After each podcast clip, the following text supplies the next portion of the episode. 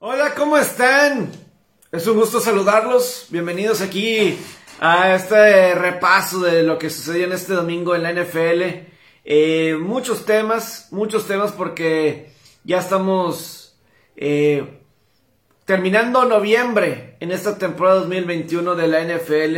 Entonces vamos a platicar de, pues, de las cosas ¿no? que sucedieron, los puntos de vista de los diferentes eh, equipos eh, las primeras impresiones de lo que se dio en esta semana número 12, de lo que alcanzamos a apreciar, porque pues sí, eh, de una instancia, pues yo, eh, eh, fueron los juegos de las 12, que por lo general estuve en RG Deportiva, yo estaba al pendiente de los partidos, y luego se vinieron los partidos de las 3, y luego este juego de Cleveland contra Baltimore, que vaya, una comedia de errores, el Cleveland contra Baltimore, también está el fútbol americano colegial, donde pues ya terminó prácticamente la temporada regular, falta solamente los juegos de campeonato de las diferentes conferencias.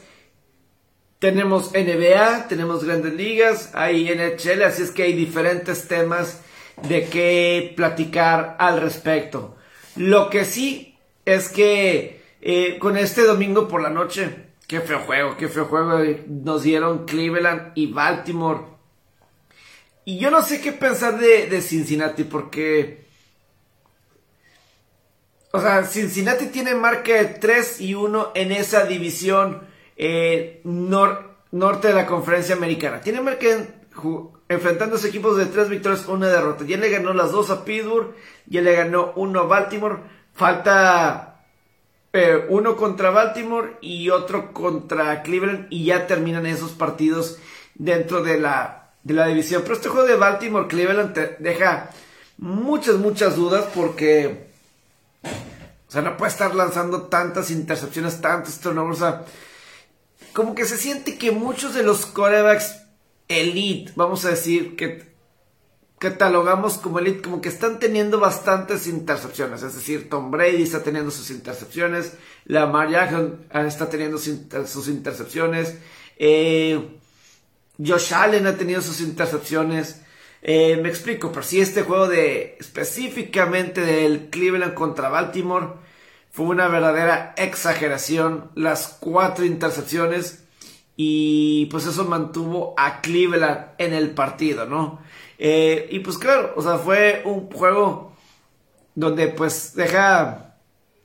O sea, ahorita Baltimore sería el uno sembrado en la conferencia americana, pero creo que Baltimore no se puede considerar el mejor equipo en la conferencia americana. Yo creo que ahorita el mejor equipo en la conferencia americana son los Patriotas de Nueva Inglaterra. Simplemente están jugando eh, gran fútbol americano.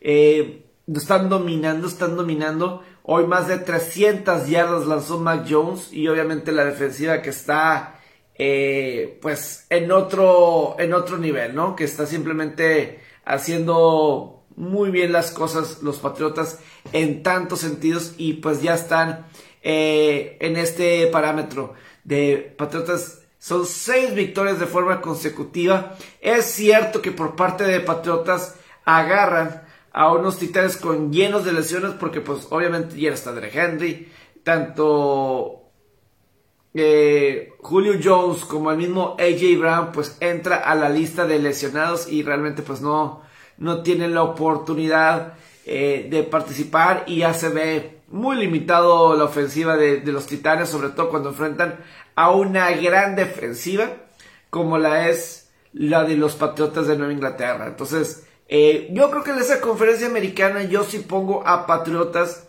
por encima eh, de Baltimore. Creo que ahorita Patriotas está, jugando mejor que ellos.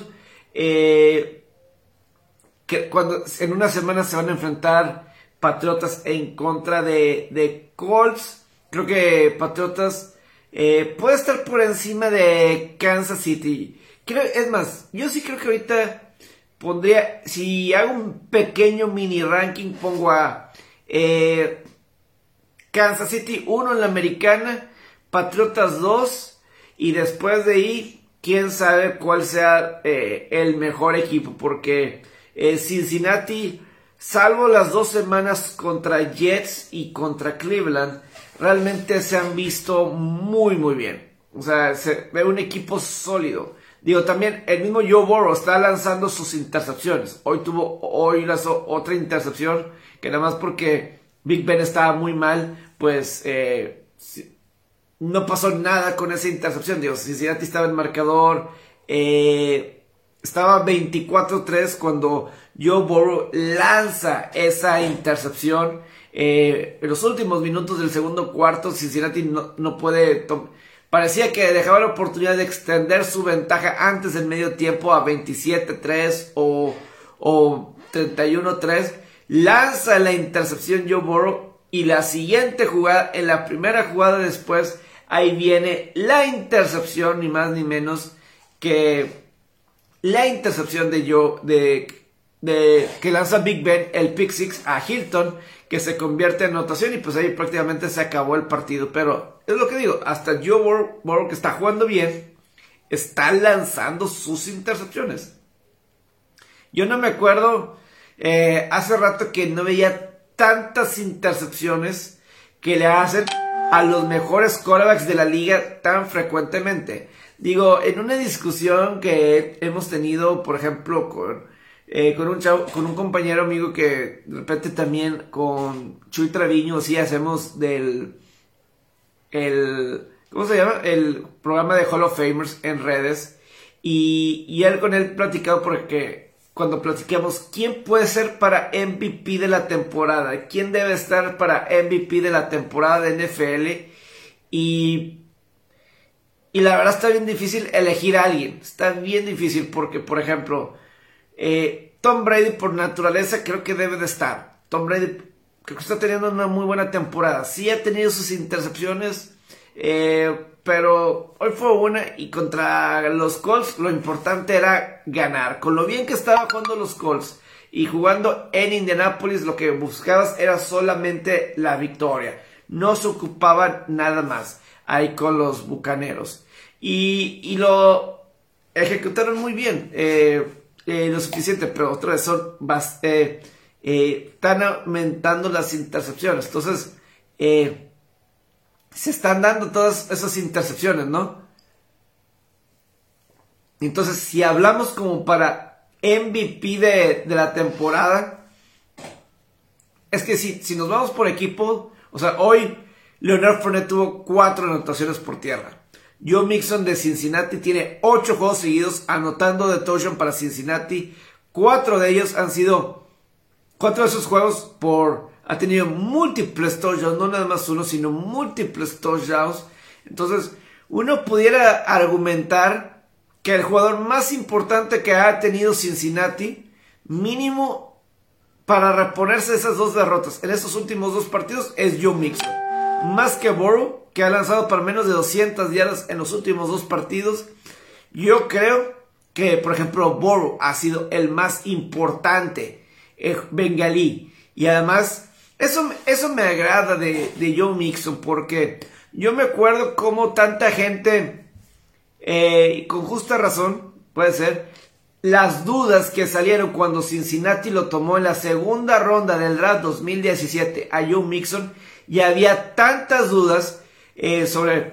Porque yo Mixon, yo no sé si la gente se acuerde de lo que pasó por ahí, cuando creo que fue 2015, cuando estaba en colegial en la Universidad de Oklahoma, que no pudo jugar un año de colegial después de un video en el que le golpea a una chava y, y tumba a la chava tras dar un puñetazo a una chava y luego por ahí del 2016 sale público el video y eso bajó el stock de Joe Mixon en el, draft. Cincinnati, todavía con Marvin Lewis, eligen a Joe Mixon. Y toda la gente, de todos los lugares, pues ¿cómo te vas a Cincinnati? Como que son los lugares que... Eh, peor vestidor y todo eso. Pero Joe Mixon ha sido fundamental en crear un ambiente bueno dentro de Cincinnati, crear una buena cultura dentro de Cincinnati. Joe Mixon ha sido eh, fundamental y, y Joe Mixon ha sido muy paciente. Hubiera sido bien fácil para Mixon en los últimos años al saber que tenía una mala línea ofensiva, de hacer berrinches, el quejarse, lo que sea. Pero Joe Mixon no fue así. Joe Mixon no se puso a quejarse, eh, culpar a nadie. Y ahorita que tiene una mejor línea ofensiva, que están trabajando mejor como línea ofensiva, él se está viendo mejor que nunca. Ahora sí está teniendo la, la producción. Y en esos últimos dos juegos, contra Raiders y contra Pittsburgh, se pone a cargar al equipo. Y lo que eso está causando para que los bengalíes estén en esta situación es mucho. Por ejemplo, según dijo Zach Taylor, el head coach, que al medio tiempo, cuando el juego estaba 31 a 3, lo que dijo yo, eh, eh, Zach Taylor es que habló en el medio tiempo Joe Mixon y Joe Mixon le dijo a todos, vamos a ganar el tercer cuarto. Es decir, vamos a salir con todo, no dejar que, que Pittsburgh se acerque. Vamos a ganar el tercer cuarto y así lo fue. Emocionalmente está cargando a la ofensiva como muchos jugadores defensivamente están cargando y por eso se ha creado un buen balance en, la en el equipo de Cincinnati que los tiene ahí en ese lugar. Ahora me dice,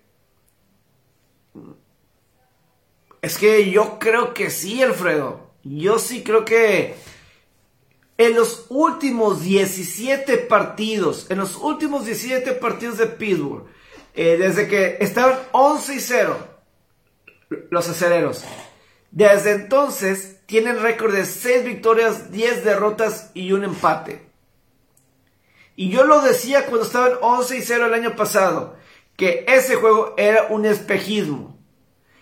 No sé, que ese, ese Pittsburgh era un espejismo. Totalmente que era un espejismo. No tengo la menor duda que ese 11-0 era un espejismo. Había muchas circunstancias que estaban funcionando a su favor. Y saben, yo cuando me empecé a ver que realmente era, eh, pues no era real ese 11-0. El juego que tuvieron, por ejemplo, contra un Dallas el año pasado. Que jugando Dallas con su cuarto coreback, jugó muy bien Dallas. Y que probablemente Dallas debió de haber ganado ese partido.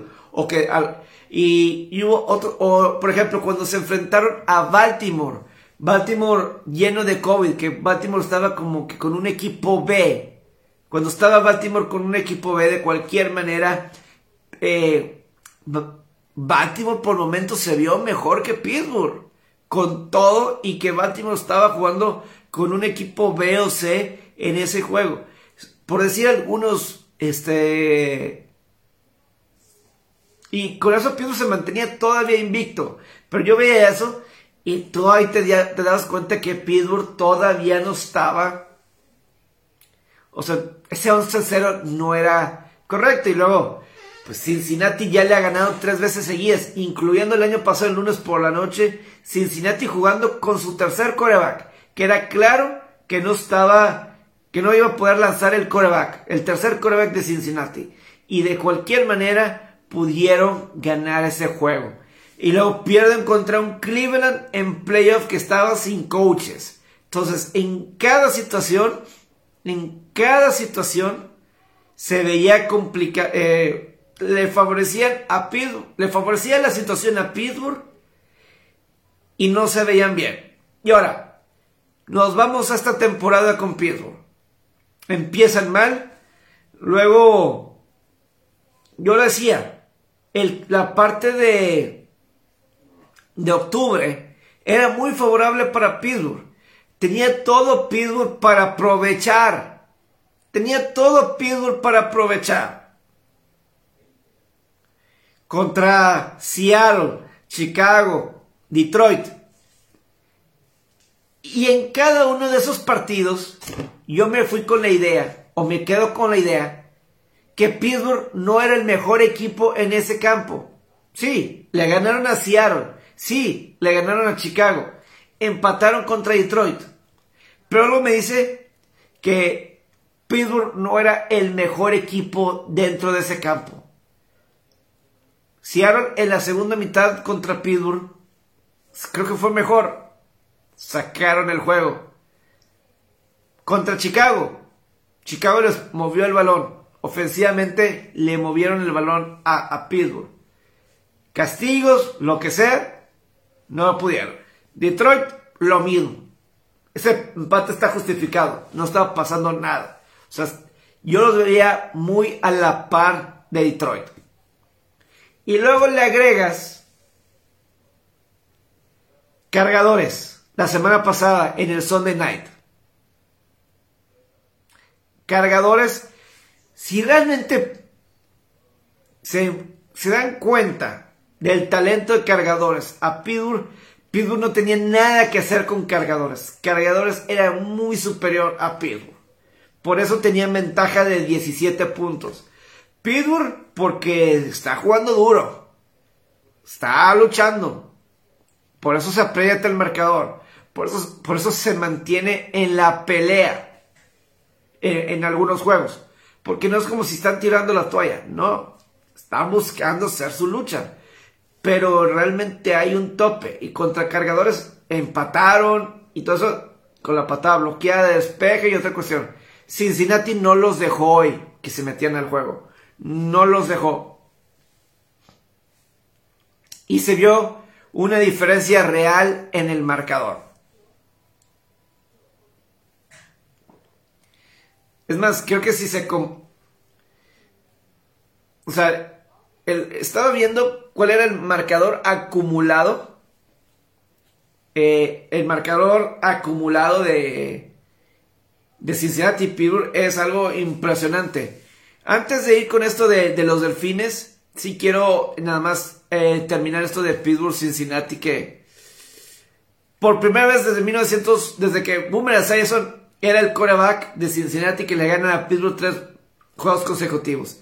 Y definitivamente estoy contento porque si hay un rival que me gusta que le gane a Cincinnati es a Pittsburgh. Y les han ganado tres veces consecutivas. Tres juegos consecutivos.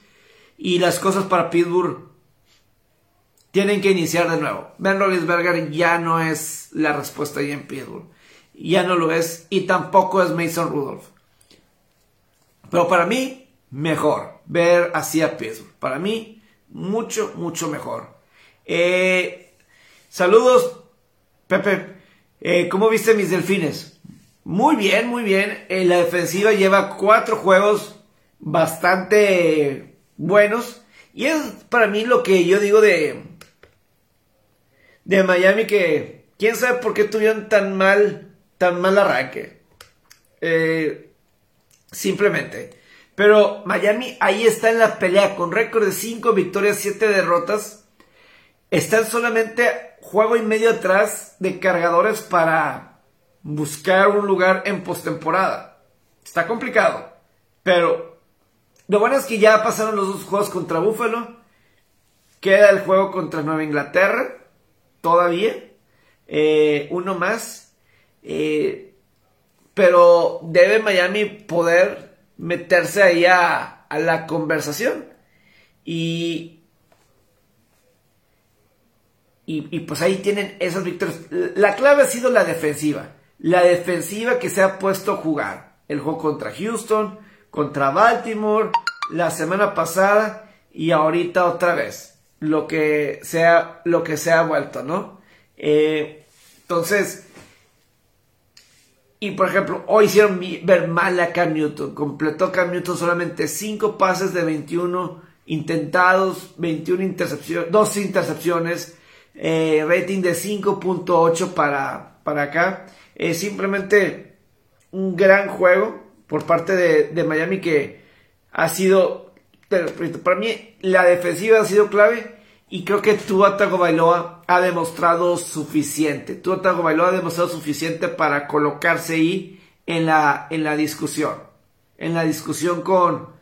Eh, creo que, por ejemplo, Miami es mejor que Pittsburgh. Yo creo que ahorita Miami está jugando mejor que Pittsburgh, mejor que los Browns, Mejor que Broncos, que Raiders, que Colts no sé, que Cincinnati no sé, pero creo que Miami ahí está en la conversación. La defensiva está jugando mejor eh, de lo pensado. De, porque este es el Miami que yo estaba esperando. Este es el, Miami que yo estaba esperando ver, porque yo pensaba que Miami iba a ser el segundo de la división este, atrás de Buffalo. Y sin embargo, eh, pues empezaron muy lentos, muy lentos. Pero claramente están en un gran momento. Y, creo que no hay... Eh, simplemente...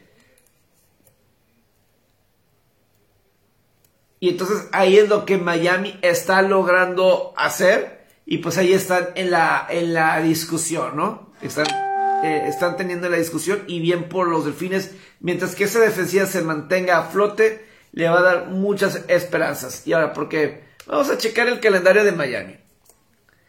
¿Qué es lo que le queda a, Miami en la búsqueda de un lugar en postemporada? Eh, quiero checar así Miami. Aquí estoy con Miami. Y de los delfines, son juegos muy ganables. Los próximos tres juegos de Miami son muy ganables. Reciben a Gigantes, reciben a los Jets, visitan a los Santos. Son tres juegos muy, muy ganables. Quedan cinco juegos. Y yo creo que deben ser favoritos en los tres partidos. Gigantes, Jets, visita Santos y visita Titanes.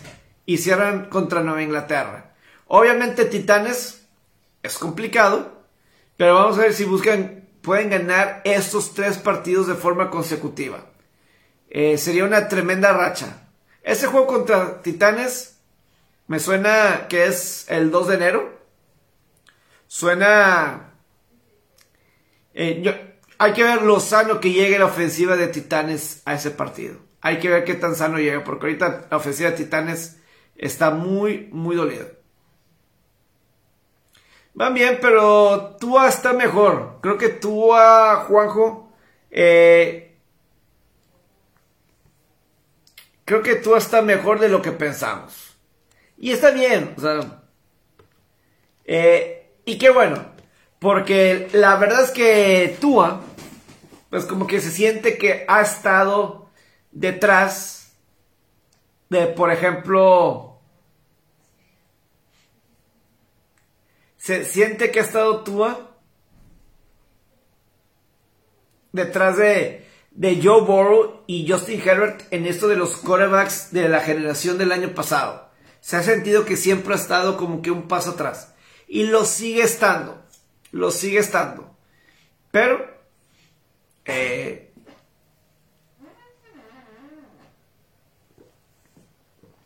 ¿No? Y eh, falta un poco más de confianza. Eh, y hay que darle mérito a Brian Flores, porque yo sí parecía que habían tirado la toalla los delfines antes del juego contra Jacksonville, antes del juego contra... Cuando perdió contra Tampa Bay, 45 a 17, parecía que habían tirado la toalla. Y no. fueron y, no lo hicieron, no lo hicieron. Y están ahorita en una situación los delfines que no sé si en una conferencia americana tan peleada y tan buena, no sé si le alcance. Pero bueno, esos tres juegos que le siguen a Miami se pueden meter en la conversación. Creo que la que sigue de Gigantes puede ser complicada, el siguiente juego contra Gigantes, pero creo que Miami es mejor que Gigantes. La defensiva está mejor y creo que la ofensiva está mejor. Eh, así no parecía contra Miami, contra Colts, eh, contra Buffalo, pero eh, están respondiendo, están respondiendo bien los, los delfines. Entonces, bien por los delfines que consiguieron esos, esas victorias. Eh, no he platicado sobre lo de los Bucaneros y, Colts. Eh, finalmente creo que Tampa tiene una victoria sólida, contundente en esta temporada 2021. Creo que le estaba faltando un triunfo a Tampa, eh, claro, para mí, o sea, contra un verdadero equipo, o sea, porque habían perdido contra los Rams de visitante habían, o sea, le habían ganado a Dallas, pero yo no creo que, eh, yo no lo veía así, ¿verdad? O sea, sobre todo por Dallas, por cómo venía, eh, de temporada perdedora, eh, yo no veía, y, y, creo que ahí la situación favorecía mucho a Tampa Bay, entonces yo no lo veo, ah, le ganaste a un equipo que ahorita estaría en playoff, un, un líder divisional. No lo veo así como, ah, qué triunfo tan importante. Pero el juego contra Nuevo Orleans de visitante, eh, rivalidad, no habías podido ganar. Este juego contra Indianapolis, el que lo hayas ganado y el cómo lo, lo hayas ganado fue clave, porque Indianapolis estaba jugando tan bien como cualquier equipo en la liga entrando a este partido. Y así inició Indianapolis, jugando tan bien como cualquier equipo, como Nueva Inglaterra, como Kansas City, eh, en general. Eh, o sea, la verdad es que Colts llegó a este partido jugando tan bien como cualquiera. Y sin embargo, eh, Tampa estuvo abajo perdiendo por 10 puntos, 17 a 7 y encontrar la forma de, ganar el partido. Sí, Bray tuvo una intercepción, pero a final de cuentas, cuatro touchdowns de Fournette. La defensiva provocó, creo que, cuatro pérdidas de balón y Brady pues hizo lo suficiente. Aquí era lo que necesitaba Tampa Bay, eh, porque sí, creo que faltaba, eh, hasta voy a decir, la victoria contra Nueva Inglaterra, ese no es el Nueva Inglaterra de ahorita. El al Nueva Inglaterra que venció Tampa en ese domingo por la noche no es el Nueva Inglaterra de ahorita. Es en el papel, Tampa era favorito sobre Nueva Inglaterra, estaban todas las circunstancias a favor de Tampa Bay y lo demostraron. Aquí, específicamente en este partido, eh, me preguntan, ¿a qué equipo ves como el más fuerte de la nacional y de la americana? Siento que tenemos una temporada bien competitiva, donde cualquiera le puede ganar a cualquiera, me pregunta Pepe Musquiz. Creo que en la americana yo veo dos. A Nueva Inglaterra y a Kansas. Como los fuertes. Kansas y o Nueva Inglaterra, como lo quieran ver. Eh, le voy a dar la ventaja a Kansas City, porque la experiencia de Patrick Mahomes. Pero yo veo a Kansas City ahí como, como el fuerte. Sigue estando Andy Reid, sigue estando Patrick Mahomes yo los sigo poniendo como los fuertes. Eh, la defensiva también anda mucho, mucho mejor. Entonces yo pongo ahí a... Digo, Búfalo, híjole, quiero confiar en Búfalo, creo que Búfalo tiene todo el potencial del mundo. Lo que vimos el jueves pasado debe ser siempre. Y el próximo lunes por la noche, agárrense. Búfalo en contra de Nueva Inglaterra el lunes por la noche. Ahí sí, agárrense. El partido de mañana el lunes por la noche está malito. Pero ahora sí, agárrense para el próximo lunes por la noche. De la nacional, creo que tengo que poner a Green Bay, Arizona y Tampa como los tres equipos fuertes. Yo creo que diría que de esos cinco equipos está para el Super Bowl. Algunos de esos cinco equipos. Para mí. Eh, sí, yo veo a esos equipos.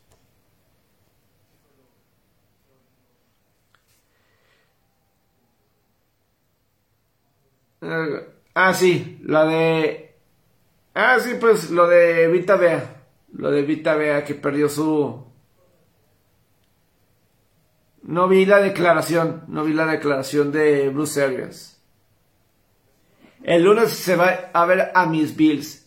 El próximo lunes. Pero sí, esos son mis fuertes. Yo no sé, Juanjo, eh, Alfredo que está aquí. No sé si Pepe eh, Tocayo, no sé qué opinas tú, eh, pero esos son mis favoritos ahorita, los que veo más fuertes. Eh, yo en, en, lo particular. En la nacional, por ejemplo, ¿qué le ha pasado a los vaqueros de Dallas?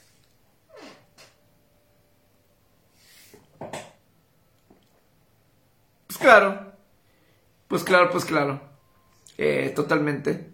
Eh, pero sí, entonces, eh, pues,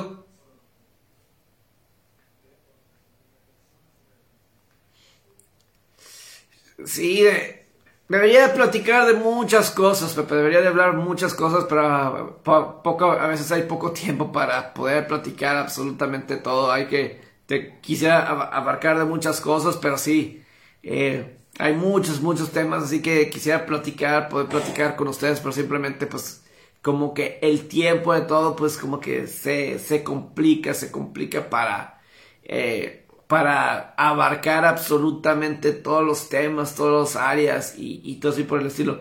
Yo la verdad he batallado para seguir con mis ligas de fantasy porque la verdad pues uno anda de un lado para otro y tratando de cumplir con todos los tipos de deportes y todo eso. Sí, este, tienes, eh,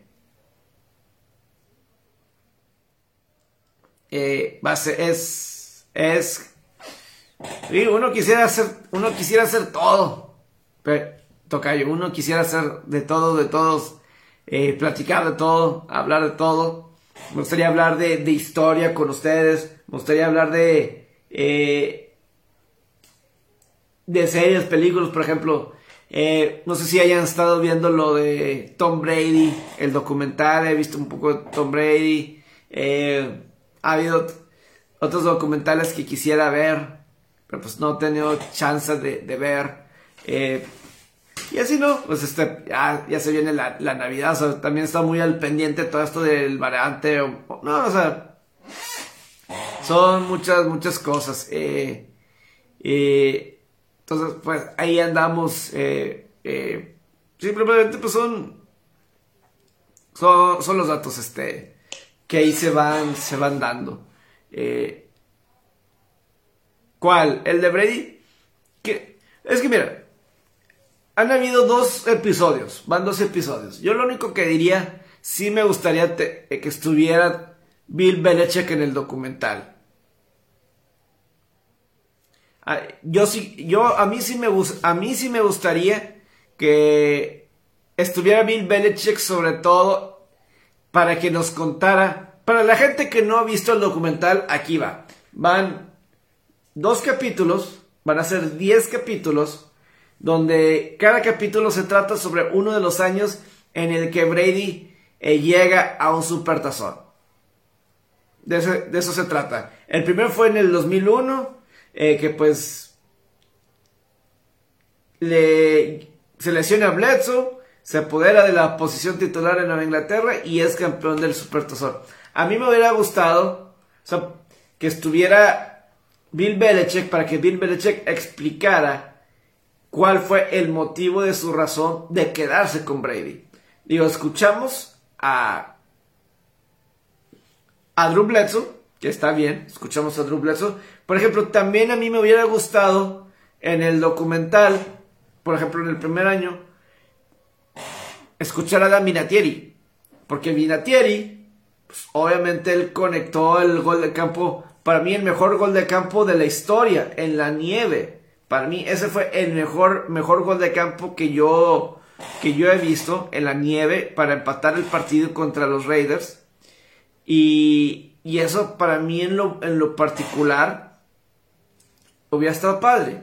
En el del 2003, eh, obviamente lo, eh, lo que pasó con Lawyer Malloy y, pues fue, fue clave, ¿no? Hubiera estado padre, digo, lo de Peyton Manning, no sé, eh, creo que está faltando. Para mí va a ser muy interesante si, si realmente Brady quiere que su documental trascienda como The Last Dance, yo sí espero que para cuando vengan las temporadas 2014 y 2016, que son años en el que llegó al Supertazón, eh, platique sobre lo, lo, de los balones contra Colts.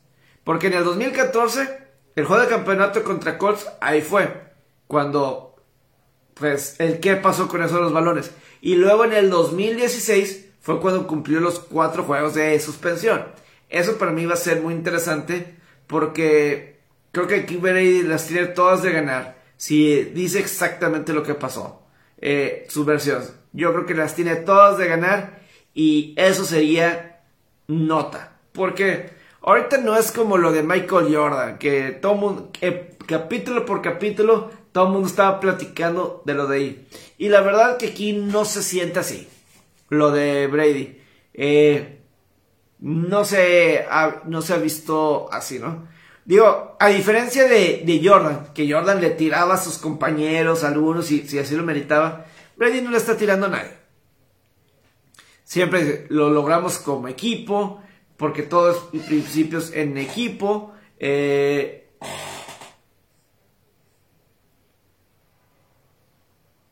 el mejor de todos era Doug Flurry y los... Eh, pues sí, eh, por, por Chaparro, por baja estatura, pero... O sea, si, se acuerdan que el, el era mejor que, que Bledsoe. ¿Quién? ¿Quién era mejor que, que Bledsoe?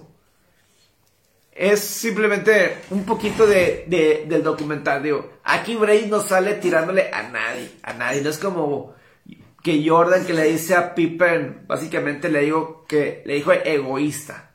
Aquí no, aquí no dice, Brady no, no va a hablar nadie, de nadie públicamente bien. O sea,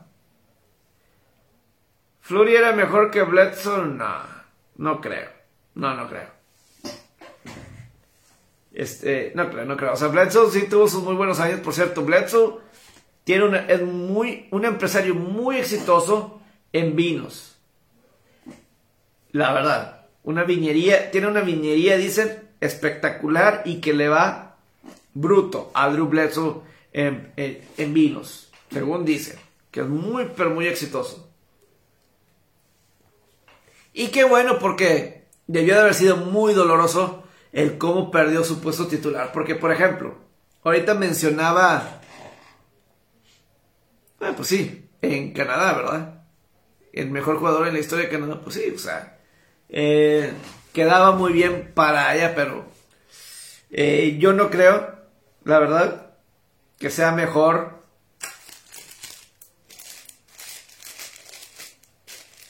que Flurry sea mejor que. que.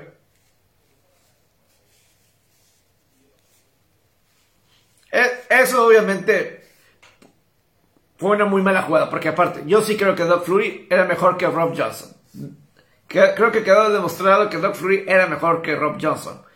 Y pues, era, el entrenador de los Bills era Wade Phillips, ¿no? Era Wade Phillips en su momento, en aquel entonces. Y pues ni modo, le sucedió eso a, a Doc Flurry. Pero pues, a fin de cuentas fue un coreback que exitoso en Canadá y pues, claro, eh, la jugada del, Ave María, del Ave María en, colegial. Pero, hijo, lo de, lo de Drew Bledsoe, hablas de, ahorita Juanjo, la película de Kurt Warner. Es que hay tantas películas ahorita interesantes y hay tantas cosas de, de deportes que ver. El otro día lo puse y se me fue. O sea, está el de Brady. Está la película de Warner. Está el papá de las Williams. Está... No puedo ver lo de la Fórmula 1. En NBA TV me da ganas de ver un documental sobre Moxie Box, el jugador bajo estatura. En NBA TV está como que un documental de Moxie Box. Eso me da muchas ganas de verlo. Eh, está, se ve padre. Luego hay otro que digo, ah, y, y, apago la transmisión y digo, ah, también ese. Porque quiero ver el Hawkeye, quiero ver también este. Dice que el, el de Fernando Alonso es muy bueno, que el de Ferguson es muy bueno. Ah, de Maradona. Yo quisiera ver el de Diego Maradona, el de Amazon. Eso también estaría padre, ver ese. O sea, como que hay muchas cosas deportivas y creo que me está faltando uno en la mente que siempre digo, ah, ese también. Creo que ya salió el a Football Live de Drew Pearson. Creo que esta semana salió el Football Live de Drew Pearson. Eso también hay que ver, pero bueno simple, un episodio de una hora solamente. Eh, pero sí, creo que ahí es básicamente lo, eh, lo principal, ¿no? De estos, de estas películas de, digo, lo de, es que lo de Kurt Warner y Drew Bledsoe está muy similar, porque los dos se lesionaron y perdieron su puesto titular. Y perdieron su puesto titular, los dos. Trent Green y Drew Bledsoe. Entraron Tom Brady, entró Kurt Warner y los dos salón de la fama. Y Trent Green fue un muy buen coreback. Drew Bledsoe era un muy buen coreback. O sea, es como, es como Tony Romo, muy buen coreback y entró. Ahora, ¿qué está pasando con los vaqueros de Dallas? Han perdido 3 de 4 todos contra la división oeste de la americana. Yo les decía la semana pasada que Dallas no era contendiente al Super Bowl, pero no me esperaba esto. A ver, como que quiero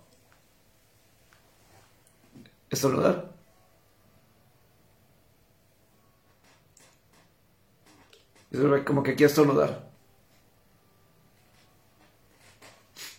Ah, se me fue. Pero sí, o sea, es esa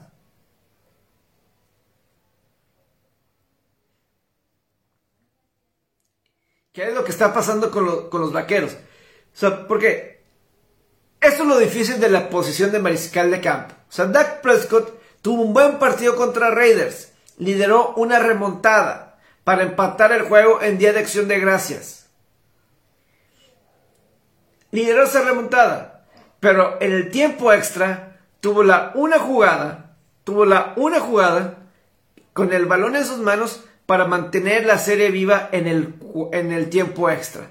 Y el pase fue incompleto. El balón estaba en sus manos, el hombre estaba libre, era que pusiera el balón donde estuviera el receptor y hubiera sido completo y primer y diez. El balón no le llegó, fue un mal pase. Tiene Raiders y, se y tienen el balón Raiders y se acaba el partido. Ahí es donde sí hiciste lo bueno de empatar el juego. Dos veces. Pero en el tiempo extra tuviste la oportunidad y se quedó corto. Se quedó corto presto. Hay muchas cosas de los vaqueros que hay que lidiar. Obviamente no estaban dos de los mejores receptores. Al parecer ya va a estar de regreso ya va a estar de regreso eh, CD Lamb la próxima semana. No sé si ya vaya a estar de regreso a Mari Cooper después de COVID. Vamos a ver.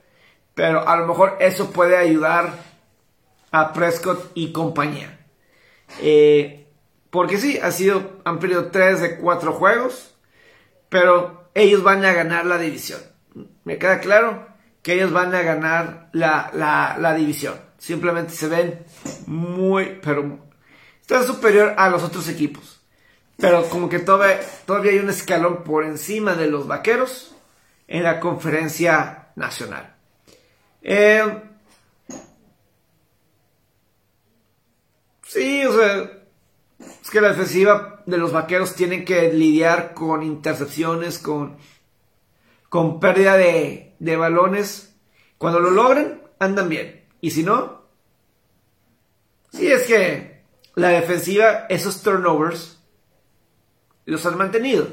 Y cuando no, pues sí, definitivamente es un, problema. Eh, creo que es todo por ahora en cuestión de, eh, de NFL. Al menos que tengan alguna otra duda, algún otro comentario de, ah, por cierto, los carneros. Han perdido tres partidos de forma consecutiva.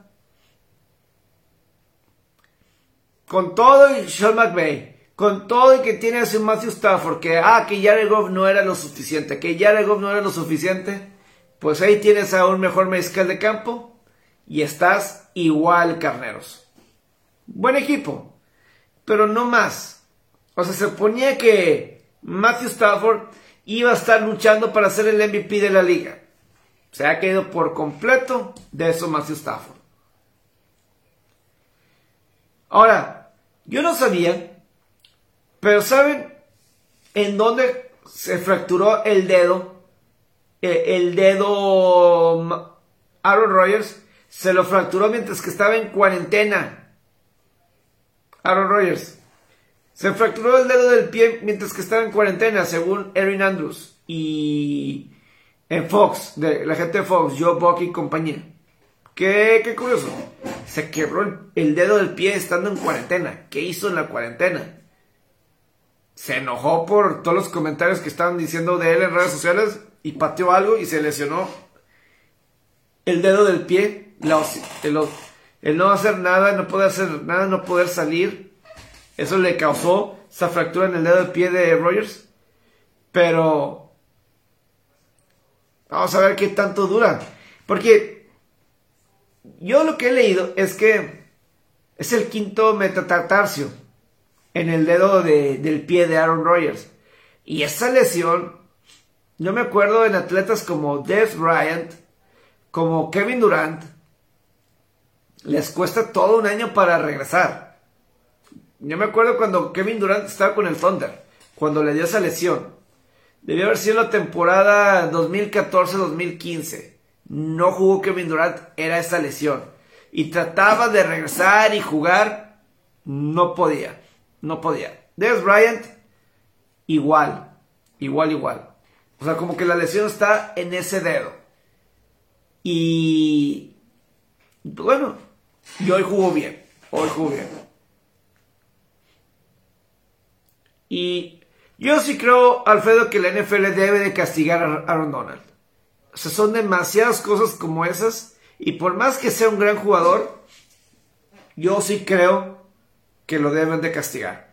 Multa, o sea, yo creo que un castigo de 15 yardas y por qué no esta expulsión.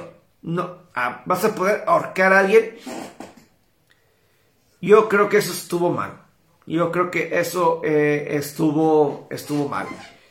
Eh, estamos llegando ya al final porque hay que dormir, hay muchas cosas que hacer. Eh, en el béisbol de las grandes ligas, como que hoy domingo hubo muchos cambios. Así es. Mañana hablamos un poquito más de eso del domingo por la noche y otras cuestiones. Pero sí quiero nada más, parece que en el béisbol hay... Este día hubo muchas contrataciones. Creo que Marcos Simeon llegó a, a Toronto. No, perdón, creo que a Texas, a Texas. Pero ahorita se dieron como 3, 4 movimientos, como que los equipos se quieren apurar, se quieren apurar al 1 de diciembre para firmar a los jugadores que quieren firmar, agencia libre o lo que sea, antes del paro laboral. Así se siente, como que la urgencia está para firmar algunos cuantos importantes. Y, y luego, y luego ya, por ejemplo, en las grandes ligas, eh, así nada más de... Eh, o sea, hubo, ah, hubo tantos, tantos cambios hoy en las grandes ligas. Los marineros adquieren Adam Fraser en un cambio. Eh, como dije, Texas adquiere a Marcus Simeon. Byron Buxton firma un contrato de extensión de 100 millones de dólares con los Twins de Minnesota. En fin, como que se siente que los equipos en las grandes ligas está rápido, rápido, rápido, rápido.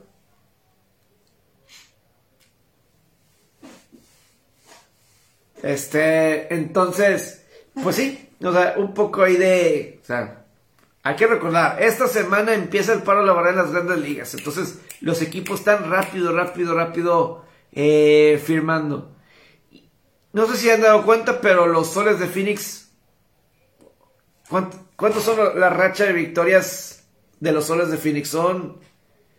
Eh, los mejores equipos de la NBA, los soles, los Warriors. En fin, ¿no? Pero bueno, eh, sí, es que está muy, muy, muy dudosa. Estaba muy dudosa, Alfredo, para mí. Si era o no anotación. Para mí sí estaba eh, estaba confuso, en mi opinión. Pero bueno, eh,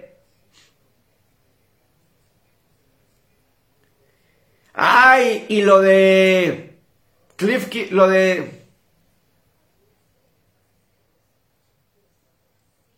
lo de Lincoln Riley, que pasa de la Universidad de Oklahoma con el sur de California.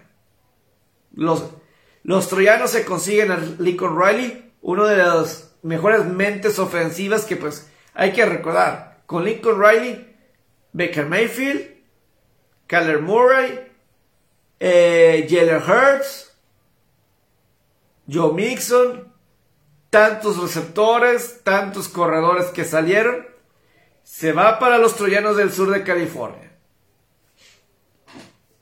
Lincoln Riley. Y sobre todo porque un día antes le habían preguntado a Lincoln Riley, ¿te vas a convertir en el siguiente entrenador en jefe de los Tigres de LSU? Y él dijo, definitivamente no seré el siguiente coach de LSU. Claramente los reporteros se equivocaron de universidad. Debían haber preguntado por los troyanos del sur de California, no por los Tigres de LSU. Total, pues así quedó. Eh, eso va, va, a cambiar mucho. Si de por sí ahorita Oklahoma a lo mejor se está queriendo cambiar a la conferencia del sureste. Y al parecer que los Cardenales, Cliff Kingsbury, el head coach, está siendo buscado para Oklahoma para ser su siguiente head coach. ¿En verdad? ¿Vas a... Cliff Kingsbury, en verdad va a dejar a los Cardenales y un equipo que está peleando Super Bowl y que está construyendo una base, va a dejar una situación así de NFL? No es como Nick Saban en Miami, que la situación era mala. Y obviamente en Alabama mucho mejor. Pero bueno, eso sí fue tema, sí, ahorita del día, del día. Pero bueno, ahora sí ya me despido. Que tengan un buen inicio de semana.